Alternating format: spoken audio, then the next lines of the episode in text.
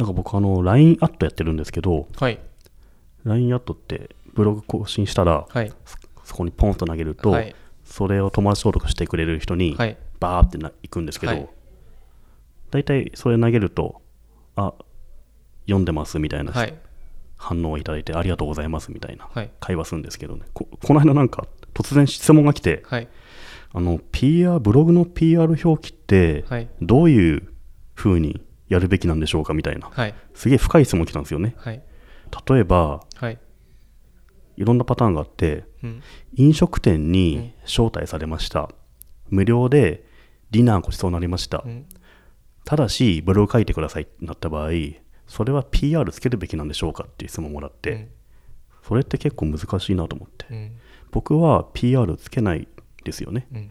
その代わりでもそういうことがあった場合は今日は招待されてきまして、うんちゃんこと言う。ここは全部おごりでしたみたいな、うんうん。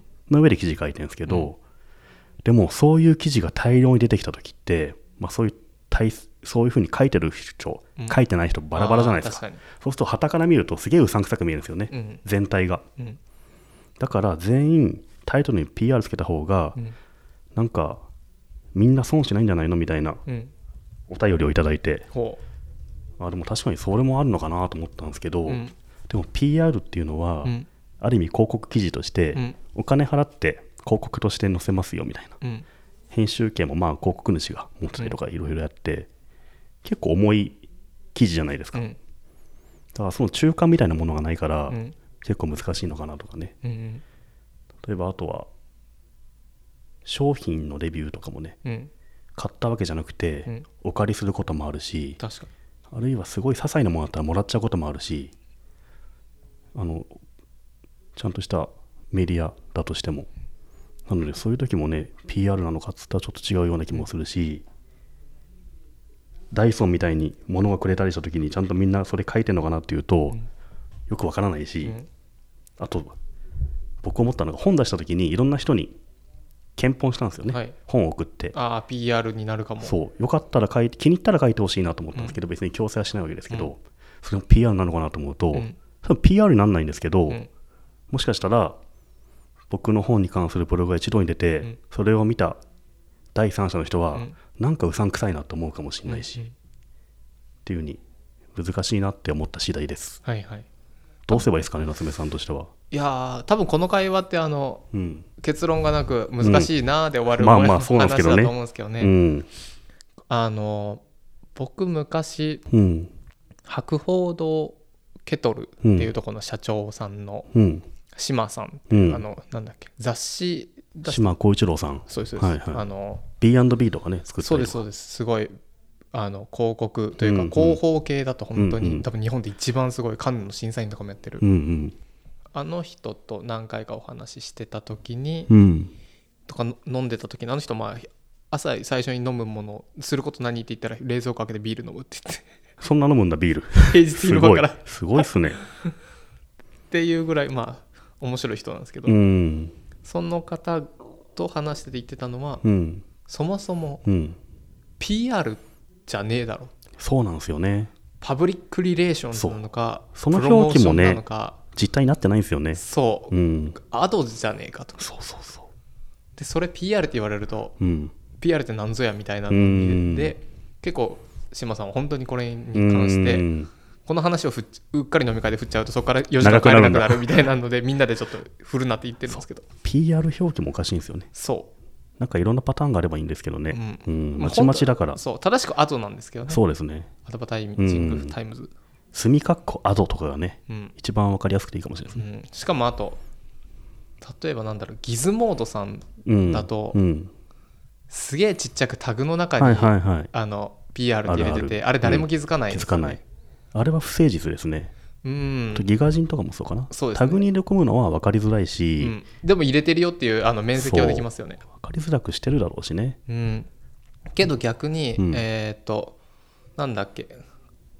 あのアドバタイジング？タイムズ？うん。あアドタイ、アドタイあの宣伝会議さんがやってる、はい。あのメディア、はい。あれだとすごいでっかく、うん。あの PR みたいなの書いててうん。それがあまりにもでかすぎて、ちょっとあの読む気がなくなっちゃそううというか。なんだ。あわかんないです。か。タイトルだけ見たう時にん。あの Google の Google 検索のあの広告みたいに脳が認識しちゃってすっ飛ばしちゃうなとは思いますね。難しいですね。結構あれ何書いてあっても読まれると思うんですけどね、うん。いやそう思いますよ。うん、僕ブログでタイアップ記事を売ってたんですけど、うん。変わりました？いや PR って入れても入れなくても変わんないですしうん。最近東京都のご招待で、うん。去年の12月ぐらいなんですけど、うん。大島伊豆大島うん。行ってきて、うん。いや違う島だったかまあどっかの島に。な近いし、はい。島行ってきて2泊3日うん。いろんなとこを観光して、うん。その経費も出してもらい、うん。そのブログにその旅行記を掲載して、うん。その掲載した広告費をもらったので、うん。完全なる広告記事、はい。で記事タイトルに PR やでって書いたんですよね、うん。やでまで入れたんですよ、うん。わざわざ、うん。そしたらだいぶ重たくなるんですけど、うん。それでも結構読まれたんで、うん。あんま関係ないなと思って、確かに確かに。うん、普通にねなんか前後の記事よりも PV は高かったような気がするんで、うんじゃあ何書いてあっても別にまあ関係ないですね。内容が面白ければ。うん、うん。だから全部に書いちゃえばいいんじゃないかっていう。気もしてこの間関係ない記事の PR 書いたんですけどそれはそれで違うまああれだなおかしくなっちゃうなと思って。うんうん。なんかねそれに代わるいい表記があればなとか。お金をもらって書いた記事とか物をもらって書いた記事とかちょっとずつニュアンス違うじゃないですか、うん。そういうのがね一個一個ねうん分かりやすくなるようなものがねつけられればいいんですけどね。一応ねえっ、と2000これはいつだっけな？15年の9月とかに、うん。あのヤフーさんが広告表記のない記事広告を掲載するうんちゃらかんちゃらみたいな。うんあのそうっすね。広告だったらまあいいんですよ。あの広告ってつけろっつうだけで済むじゃないですか、それ以外の物をもらうときにどうするっていう。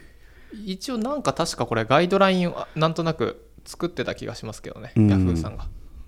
そうですね。難しいなと思ってねうんまあ、うん。確かにでも、あの本当にこれがいいですって言ってきながら実は良くなくて、うん。お金もらっててとかだと、うん。読者を惑わしてしまうので良くないっていうのは確かにそうだと思います。あと飲食店にお呼ばれして、うん。じゃあ書いてね無料にするかって時に、うん。多分、うん。普通に褒めないでいられる人ってあんまいないと思うんですよね、うん。確かに、どうしても甘くなっちゃうでしょうねそういう問題とかも起きるだろうからうん。なんかやっぱり難しいんだなと。うん、でもこれいりますかね、だってテレビで。うん。そうそう。テレビだとね全然関係ないじゃないですか。もうこれは広告ですって出ないじゃないですか。うん。出ない出ない。そうなんですよね。うん。でも結構モヤモヤしてる人って読者にいるんだなと思ってね。うん。うん。あとはあれかも。あの信用できる人がうん。シェアしたりいいよって言ってたら、うん。うん。もう別にそうですね。何も考えずうにん。それはいいものなのかも。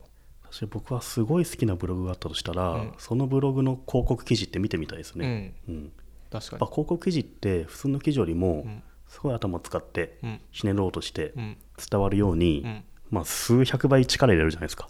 そういうのを自分の好きなブロガーがやったらどうなるかっていうのはすごい楽しみなんで、はい、まあそのブロガーのことが自分はお気に入りかどうかっていうだけなのかもしれないですねじゃあ僕らのお気に入りの人たちにどんぐり FM のああやってもらおうかね。PR を、それいいかも。すいません100円うん。で PR で書いてください。って、僕はすごく広告記事を書いてほしいブロガーがいますね23人は、はい、うん、